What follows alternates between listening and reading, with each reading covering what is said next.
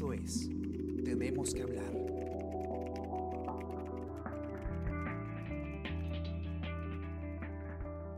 Hola a todos, ¿qué tal? Yo soy Paola Villar y hoy tenemos que hablar de las declaraciones que dio ayer el flamante presidente del Consejo de Ministros, Antero Flores Araos. Ayer fue un día movido, justamente fue su juramentación, pero antes de que esto se dé, él expresó su opinión respecto a la Superintendencia Nacional de Educación Superior Universitaria, mejor conocida como SUNEDU, y la reforma que se inició el 2015. Específicamente lo que mencionó fue eh, que las universidades que no lograron su licenciamiento, ¿no? al no cumplir con las condiciones básicas de calidad, eh, dijo creer que estas merecen una segunda oportunidad. Nos acompaña hoy Fernando Alayo, periodista de la sección nacional del comercio, quien nos dará mayores detalles sobre por qué eso es importante y por qué debemos prestarle especial atención en este momento. Fernando, ¿cómo estás? Hola Paola, ¿cómo estás? ¿Qué tal? Un saludo también para todos los usuarios del diario El Comercio. Un gusto tenerte aquí. Cuéntanos un poco más sobre este tema. Hemos tenido varias versiones de, de más o menos cuál es el perfil de Flores Araos y, y qué otras declaraciones además ha dado con anterioridad sobre ese tema. Eh, cuéntanos en particular qué otro comentario de pronto el, el, ahora primer ministro ha dado referido a, lo que, a todo lo que tiene que ver con la reforma universitaria, que además es un tema muy importante en este momento. Bueno, sí, sí, tal como hoy eh, estamos publicando en la edición impresa del comercio, eh, Antero Flores Araos ha sido un muy, muy férreo crítico de la reforma universitaria, de la implementación de la ley universitaria desde que esta fue promulgada en el 2014 eh, y, y, cuya implementación inició en el 2015 por la SUNEDU. Y además ha tenido una serie de nexos y contactos diversos con universidades que el día de hoy han sido denegadas por la SUNEDU porque no cumplieron con las condiciones básicas de calidad. Eh, esto, digamos, eh, parte también de un contexto en el que ayer, antes de juramentar como primer ministro, dio unas declaraciones a la prensa eh, referidas a lo que había sucedido el, el lunes, ¿no? Eh, como nosotros informamos bien en el comercio, eh, en la Comisión de Educación del Congreso había puesto en el debate, eh, para agendado el debate del día de ayer, eh, la exposición de cinco proyectos de ley que buscaban la creación de nuevas universidades públicas, ¿no? Y esto sucedía en menos de 24 horas de haberse iniciado el gobierno de eh, Manuel Merino.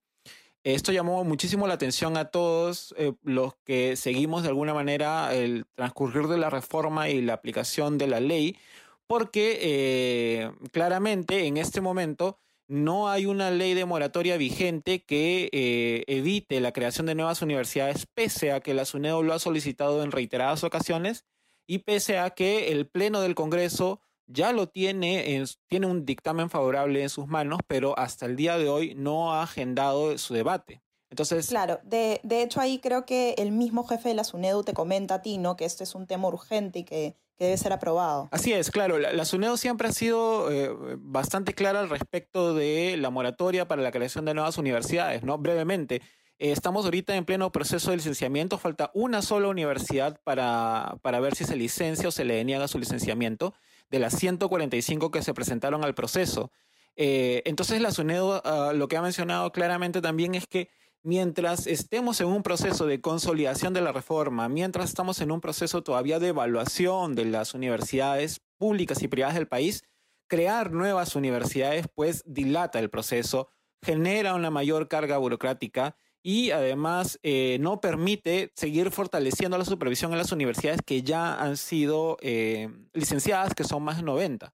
Entonces, eh, este, este, este debate de la moratoria para crear nuevas universidades ya había sido ingresado a la Comisión de Educación. La Comisión de Educación aprobó un dictamen para, aprobar, para aprobarlo por dos años esta moratoria para crear nuevas universidades, pero el Pleno nunca lo puso en la agenda. Y sin embargo, el día lunes, pues, ni bien sucedió lo de el cambio de gobierno eh, de, presiden de presidente de la República, eh, pues la Comisión de Educación agenda estas, eh, estos proyectos de ley, ¿no? En ese contexto, en este contexto es que el día de ayer se le consulta a Antero Flores Araos cuando ya se supo que él había sido convocado para ser primer ministro y antes de juramentar sobre su posición frente a la reforma universitaria. Y esto es porque básicamente en los últimos años, como, como mencioné al principio, ¿no? desde el 2013, cuando la ley universitaria todavía era proyecto de ley y se estaba viendo como dictamen en la Comisión de Educación, pues él manifestó una posición bastante crítica al respecto de la norma y, y de la creación de la SUNEDU como superintendencia de la localidad universitaria, ¿no?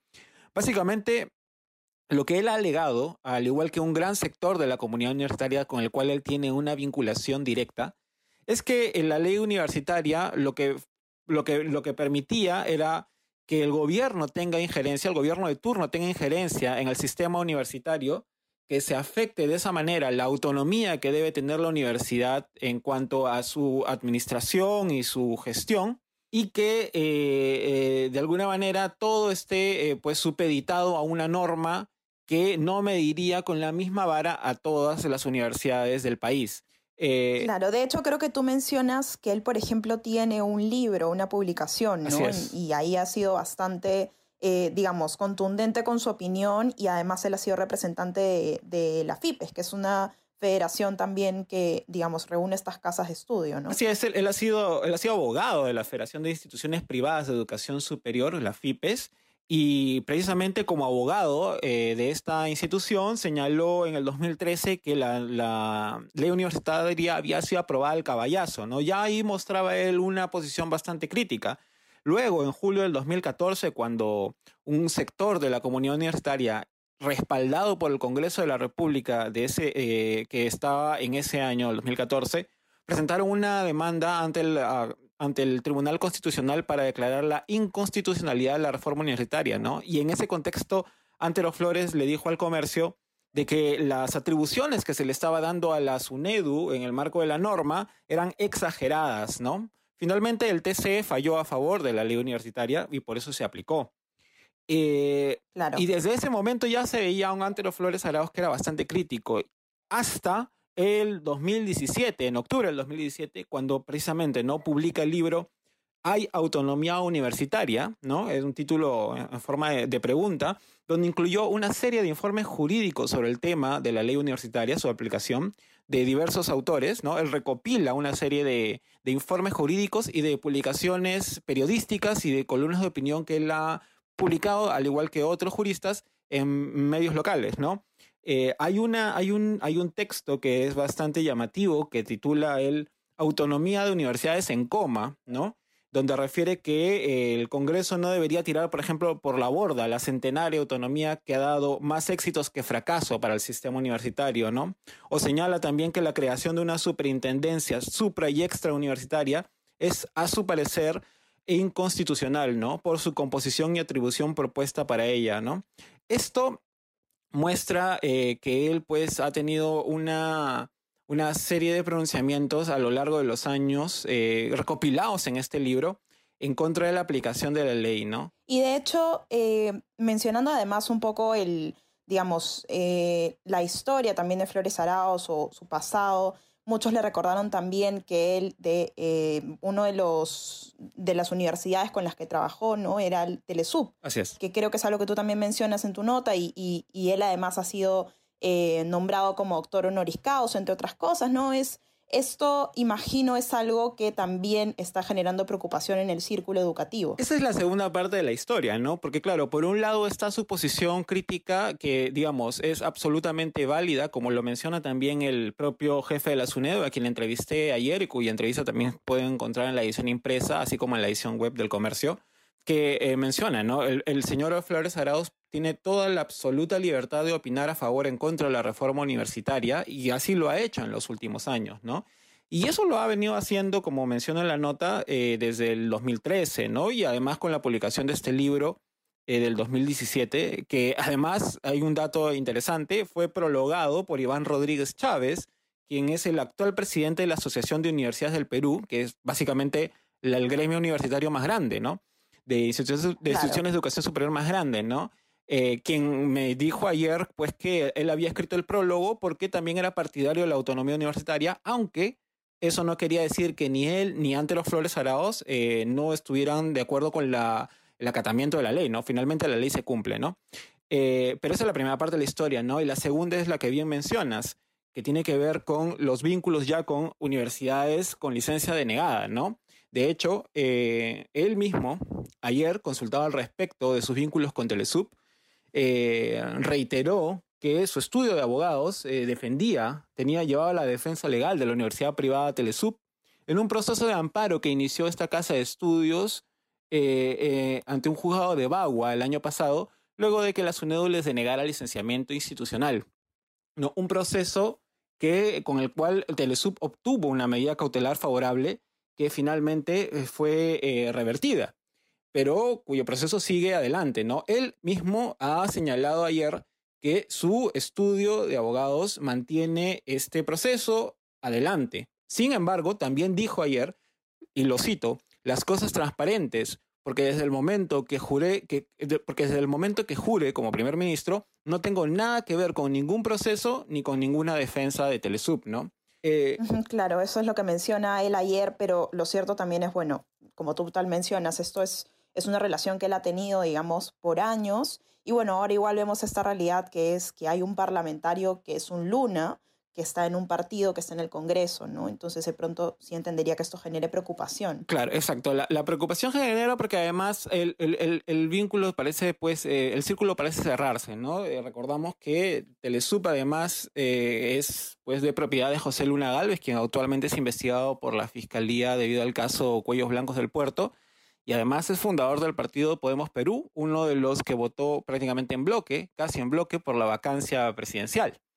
Eh, entonces, digamos, el vínculo con el Congreso también está directamente eh, claro, ¿no? Eh, Telesup es una de las tres universidades, además, denegadas, que le han otorgado un doctorado honoris causa a Flores Araos, ¿no? Por ejemplo, en, el caso de, Telesup, este, este título fue otorgado al primer ministro en febrero del año pasado, dos meses antes, perdón, tres meses antes de que se le denegara la licencia a Telesup. Y eso también fue, em, digamos, la Universidad Privada de Ica hizo lo, hizo lo propio en julio del 2018, le entregó ese doctorado. Y la Universidad de las Peruanas en el 2005 también le brindó el mismo título cuando Antelo Flores Arauz era presidente del Congreso, ¿no? Eh, pero esos no son los únicos vínculos, ¿no? Esos ya son, digamos, lo más este, contundentes en cuanto a reconocimiento académico, ¿no? Pero, claro, de pronto lo que más se conoce y, y lo que se sabe. Así es. Pero cuando ya uno indaga en redes sociales y en las fotos que el propio Ante los Flores Sagrados ha publicado en los últimos años a través de Facebook, nos eh, percatamos que, por ejemplo, ha participado en diversos eventos de la Universidad Peruana de las Américas, ¿no? Él fue padrino de, su, de la ampliación de su campus universitario ubicado en el Cercado de Lima. También ha sido invitado a diversas conferencias de la Universidad Peruana Simón Bolívar, y además, esta es una situación particular, inauguró un ciclo académico eh, de la Universidad Particular de Chiclayo, ¿no? Y allí, en esa ceremonia que fue realizada el año pasado, eh, señaló que la SUNEDU no estaba para ser sepulturera de universidades, ¿no? Digamos, igual manifestaba su posición contraria a la reforma universitaria, ¿no? Cabe mencionar que todas estas universidades que he mencionado, todas estas universidades tienen licencia denegada, ¿no? Eh, entonces ahí vemos, este, digamos, pues, este, una, por lo menos una conducta recurrente en él que... O una presencia también, una presencia, una presencia en este círculo. Exacto, que se sostiene con su actitud crítica a la reforma y con lo que él mismo dijo ayer, ¿no? Que las universidades con licencia denegada deberían tener una segunda oportunidad, ¿no? Él cree conveniente que la deban tener, aunque no para hoy, quizás en el futuro, ¿no? Porque en este momento él no va a hacer nada en particular, lo cito, tiene que haber igualdad entre las universidades privadas y públicas, es lo que ha dicho, ¿no? anoche incluso em, en, una entrevista que concedió al canal Willax, lo que él ha señalado es que mantiene esa posición, ¿no? Eh, que él igual, su opinión personal siempre va a ser que la SUNEDU, él discrepa con la SUNEDU, ¿no? Pero que una cosa es su creencia y otra cosa es lo que haga el gobierno, ¿no? Porque por muchas discrepancias que tenga él con la SUNEDU, la ley está creada y la ley se tiene que acatar. Entonces, digamos, esa es la situación. En este momento, esa es la situación, ¿no? Eh, ayer ha renunciado, por ejemplo, y esos son los otros datos adicionales de la, de la coyuntura respecto a la reforma universitaria, ¿no? Ayer renunció eh, Fabiola León Velarde, que es la presidenta, la presidenta de Concitec, ¿no? Esto es importante, por ejemplo, porque em, la presidenta de Concitec, o quien, quien, ocupa el cargo de presidente de Concitec, eh, tiene una silla en el Consejo Directivo de la SUNEDU y tiene voz y voto en la aprobación o denegatoria de licenciamientos. Entonces, habrá que estar bastante atentos a quién ocupa el cargo del Ministerio de Educación, como bien señala el actual superintendente Osvaldo Segarra, porque eh, depende de eso, eh, de quién, depende de eso para quién se designe eh, como nueva presidenta o presidente de Concitec y, como bien dice Segarra, probablemente también como nuevo jefe o jefa de SUNEDU, ¿no? Eso está... De acuerdo, y ahí además, claro, y ahí se decide una línea. Y de hecho, antes de cerrar, sí quería consultarte esto. Ayer muchos estuvimos eh, pendientes de lo que iba a ser una sesión en la Comisión de Educación para ver la creación de cinco, cinco universidades, entiendo. Así es. Eh, coméntanos, no antes de cerrar, en qué quedó esta, esta comisión, el debate en esta comisión entiendo que sí se dio.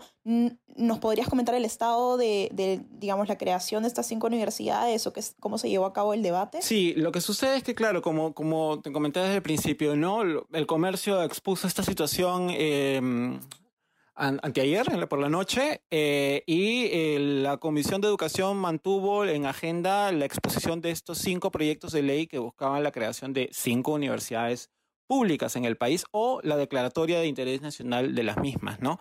Eh, sin embargo, el día de ayer el presidente de la comisión, Luis Dioses, recalcó que estas, estas propuestas ya estaban agendadas desde hace mucho tiempo y que igual se iban a ver. El tema es que con el transcurrir de los minutos concordaron y hubo un consenso general de postergar la exposición y posterior debate de estas iniciativas legislativas. Eh, ¿Qué es lo que van a esperar? Van a esperar a que el Pleno del Congreso eh, ponga en agenda la propuesta del dictamen favorable para establecer una moratoria de creación de universidades por dos años.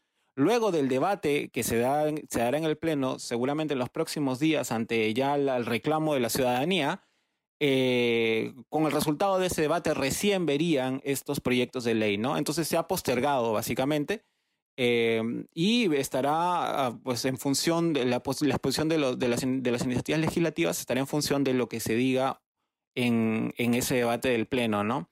Así que pues, en este momento solamente hay que estar atentos ante la situación básicamente eh, de quién va a ocupar el cargo de Ministerio de Educación eh, ya se han voceado algunos nombres, eh, y de si se ratifica el jefe de la SUNEDU en el cargo, ¿no? Y a quién colocarán como presidente de Concitec. Entonces, vamos a estar atentos del comercio a lo que sucede en el sector de educación en los próximos días. De todas maneras, ¿no? Y bueno, a quienes nos escuchan, les recuerdo que pueden ver el informe y la entrevista, de hecho, que Fernando le ha hecho al jefe de SUNEDU, eh, tanto en nuestra edición impresa como en la web elcomercio.p donde además van a poder estar informados sobre todos los temas importantes de coyuntura política y sanitaria, eh, los temas de educación, que son tan vitales en estos momentos y en la coyuntura actual que vivimos. Recuerden que pueden seguirnos a través de Spotify, Apple Podcasts, SoundCloud y Spreaker para estar pendientes del contenido de este y otros podcasts. Y también pueden ingresar a nuestra web para que puedan estar enterados de todo lo que está pasando. Y si les interesa recibir lo mejor de nuestro contenido,